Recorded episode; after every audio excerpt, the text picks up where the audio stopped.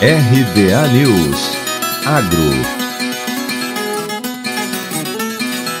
presidente do IBRAF, Instituto Brasileiro do Feijão e Pulses, Marcelo Luders, afirmou que não é a hora dos produtores do feijão esperarem a alta do produto para vender. O impacto nas últimas geadas não foi precificado até o momento e esse efeito será sentido mais tarde.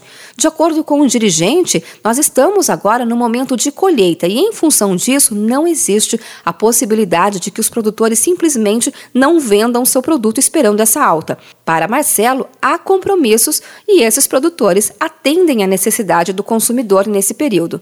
Mas então, qual seria a dose certa de otimismo? Segundo Marcelo Ludas, apesar do relato de algumas regiões de que o consumo pode ter registrado um mês de junho próximo do que consideram normal, isso não foi unânime.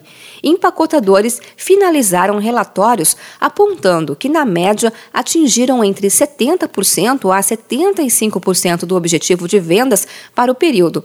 Para o consumidor que está lidando com a inflação em diversos itens, tomando São Paulo como base, R$ 7,00 por quilo, ao que parece, é o novo ponto de resistência no mercado de feijão, segundo apontou o comandante do IBRAF. No balanço de 2 de julho, produtores de Goiás reportaram venda de um grande volume de feijões, todos em 280 reais, mais o ICMS. Segundo Marcelo Ludas, esse nível de preços ficou confortável para os produtores e também para os empacotadores. De Campinas, Luciane Yuri.